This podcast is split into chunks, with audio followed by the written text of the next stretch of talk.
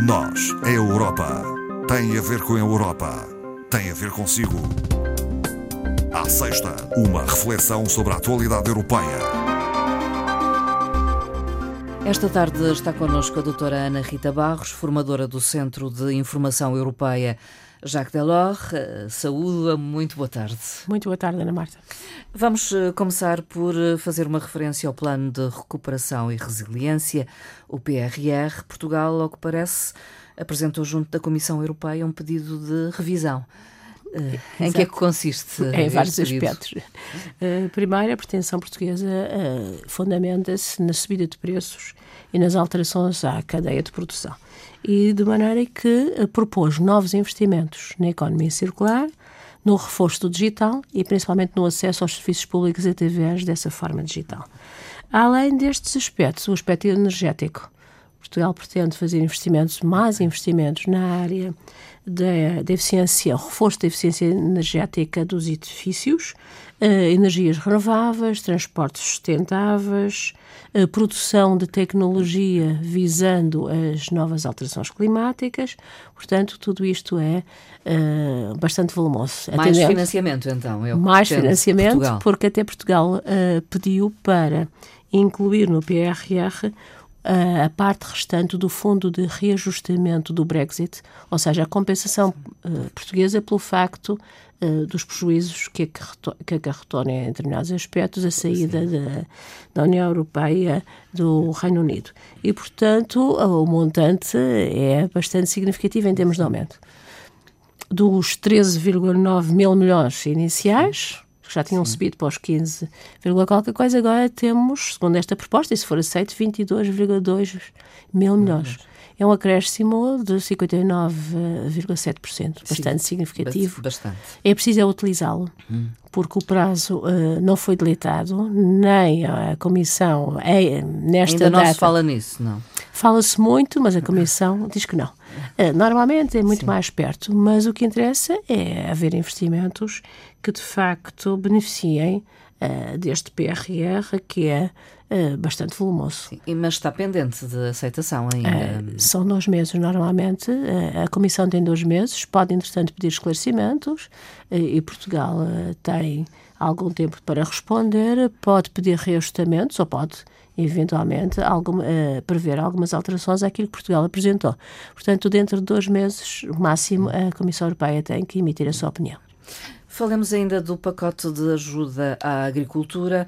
Há montantes colocados à disposição dos Estados-membros, tendo em conta também, eh, enfim, eh, por um lado inundações, por outro secas. Eh. Estas situações. É a primeira vez que este pacote, digamos, do quadro PAC hum. é utilizado e destina-se normalmente a financiar situações excepcionais. Hum. Este ano já foi utilizado são 450 milhões de euros que estão uh, aqui uh, alocados, 200 milhões já foram utilizados, portanto só falta 250 milhões, é aí que Portugal hum. se vai candidatar. Os 200 milhões já alocados serviram para compensar os produtores de cereais, quer na Polónia, quer na Roménia, uhum derivado à passagem dos cereais da Ucrânia que Sim. provocou algumas distorções no mercado, já aqui falámos. Dos 250 milhões restantes, Portugal e Espanha já disseram que vão recorrer por causa das, das secas. Sim, da seca uh, particularmente. Sim. E, e, das chuvas depois torrenciais, torrenciais. que acontecem. Mas é, afetou imenso a produção hum, de frutas de... e legumes nestes dois uh, Estados-membros. A Itália também principalmente no Sul, com as inundações, também já disse que vai recorrer. Aliás, ontem o governo português anunciou mesmo que vai recorrer. Distribuição de verbas, depois ainda é um assunto a discutir entre estes 250 milhões que restam. Outra reivindicação dos Estados-membros, que já foi esta semana discutida no Conselho de Ministros uh, Europeus uh, da Agricultura, com a pasta da Agricultura, é a antecipação de pagamento. Em vez de efetuar as despesas e serem compensados depois, que os Estados-membros e os uh, agricultores pretendem é a antecipação quer nas ajudas diretas, quer no ajuda ao desenvolvimento rural. Hum. Portanto, uma antecipação não, não dos 100%, mas é de valores parte, percentuais uh, que podem chegar a 70%, 85%. Esta proposta, principalmente dos países do Sul, vai ser apresentada e a Comissão uh, prometeu analisá-la durante este mês de junho já. Um outro tema tem a ver com a realização ontem da uh, Cimeira da Comunidade Política Europeia. Foi na Moldávia.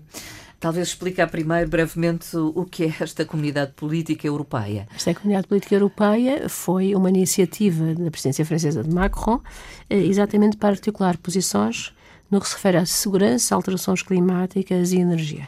Eh, de indicar que isto foi o maior acontecimento na Moldávia desde que a Moldávia é independente. E com muita ajuda da, da União Europeia em termos logísticos e em termos de preparação, porque implica, implicou até a evacuação de algumas aldeias próximas da reunião porque eh, ali é uma situação muito perigosa. Claro. Um, para já, o local da Cimeira é um local simbólico, não é? Sim, é? A Moldávia, a Moldávia, que é um espaço que pertence, segundo Putin, à esfera, à esfera eh, de influência da Rússia. Portanto, foi muito importante a realização no local. Deu-se uh, nos arredores da capital, Chisinau, uh, num, Palácio Mimi, uh, estiveram presentes cerca de 45 líderes da União Europeia hum. e da Europa, portanto, não só Sim líderes dos 27, uh, eh, também os presidentes das, do Conselho, do Parlamento e da Comissão, mas também líderes de, da Noruega, por exemplo, da Suécia, do Reino Unido, da Albânia, do Montenegro. Portanto, extravasa, digamos, é, os Estados-membros da União Europeia. É, exatamente, é a Europa, é, é a futura Europa, é a Europa. digamos isso, é assim. uh, portanto, uh, a Moldávia, recordemos, é um país pequeno, independente desde 1991, pertencia ao URSS, tem cerca de 2,6 milhões milhões de habitantes e, e, também Moldávia desde o final de junho do ano passado, portanto há cerca de um ano, um país candidato à União Europeia, portanto daí a importância e os dirigentes moldavos uh, frisaram exatamente isso. É, a Moldávia é importante uhum. e a Moldávia conta na Sim. União Europeia, porque geograficamente também tem ali uma posição de tampão entre a Rússia Sim. e a, a União Europeia. A Cimeira ficou marcada pela insistente, uh, pedi pelo insistente pedido da, é.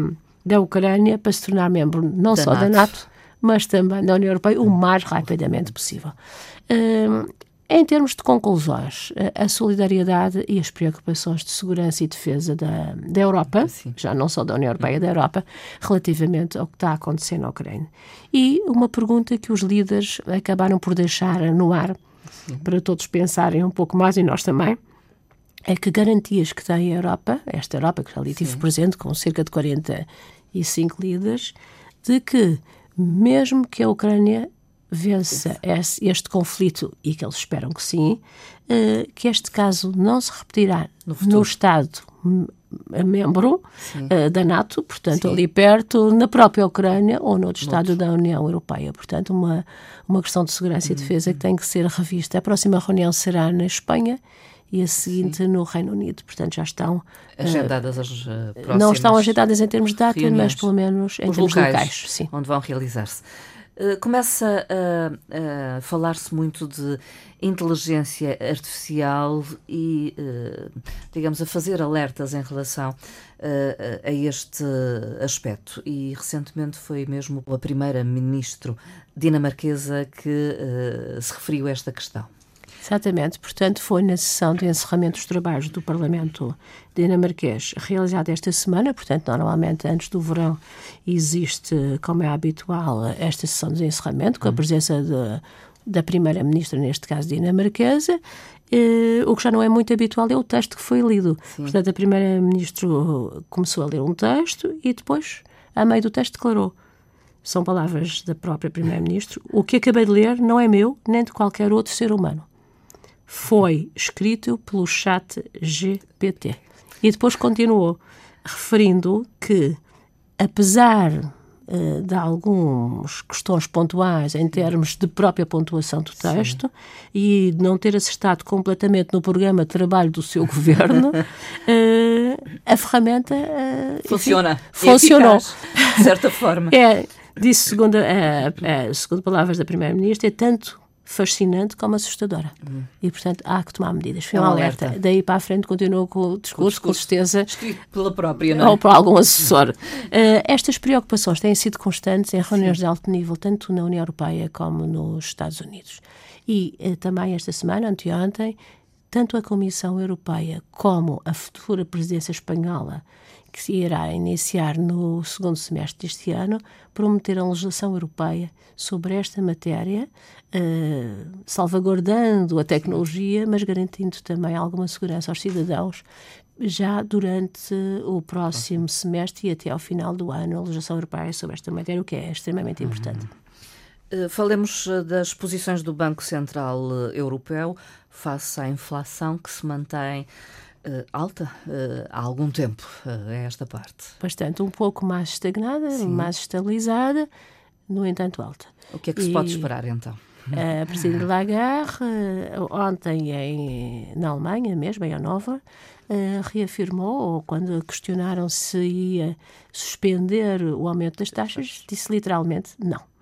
Uh, e isto porque, enquanto a inflação não atingir a meta dos 2%, o que põe em risco uh, a economia, irá manter o ajustamento das taxas de juros. E diz que é, já vai rever as trajetórias. Segundo as trajetórias que estão neste momento em cima da mesa, uh, apontam para uma inflação que se irá manter acima dos 2% até 2025. Só será ajustada no segundo semestre de 2025 um 2,1%, que ainda é acima dos 2%, e até lá promete uh, fazer acertos na política monetária através das taxas de juros, que diz que é a ferramenta mais eficaz que tem. Uh, e promete já rever essas trajetórias e aplicar os corretivos, digamos aqui, em 15 de junho próximo. Portanto, daqui a 15 dias. Uh, doutora Ana Rita Barros, alguns dados, uh, nomeadamente uh, relativos aos veículos por habitante, aos números uh, que, ao que parece, revelam um acréscimo, não é? Em 2021. Terá sido a saída da crise, da alguma crise, poupança sim, acumulada. Da Covid, não é? Uh, também. Mas também uh, muito, tem aqui muito peso a aquisição, e isso é salutar, pelos habitantes dos países de leste. Hum.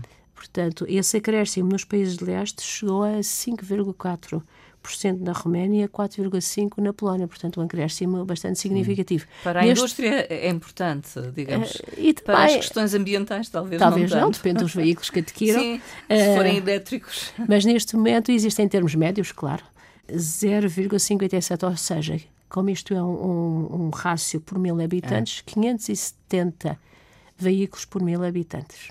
Uh, claro que há uns que têm quatro Sim. veículos e outros não têm nenhum, mas é, as estatísticas são mesmo assim. Uh, relativamente aos países com menor acréscimo, uh, neste indicador temos os países ocidentais, a França, a Itália, os Países Baixos uh, e também a Espanha. Não, não chegaram a 1%. Uh, de indicar também que se refere este indicador a veículos ligeiros de passageiros. Hum. Quando são utilitários, os acréscimos são muito uh, semelhantes, quer na parte ocidental da Europa, quer na parte leste, são veículos de trabalho, logicamente. Doutora Ana Rita Barros, vamos terminar não com uma frase, é isso? Hoje não com uma frase. Para recordar que a bandeira europeia, tal a nós conhecemos, uh, foi hasteada pela primeira vez no exterior do edifício Barley Mount, sede da Comissão Europeia em Bruxelas, no dia 29 de maio de 1986, há 37 anos precisamente. E a bandeira significa uh, o símbolo da unidade, da identidade e da união de toda a Europa, com aquele fundo azul e as estrelas que nós bem conhecemos. Fica essa referência, é uma efeméride, e assim terminamos a nossa conversa. Até breve. Até à próxima, Ana Marta. Muito obrigada. Obrigada.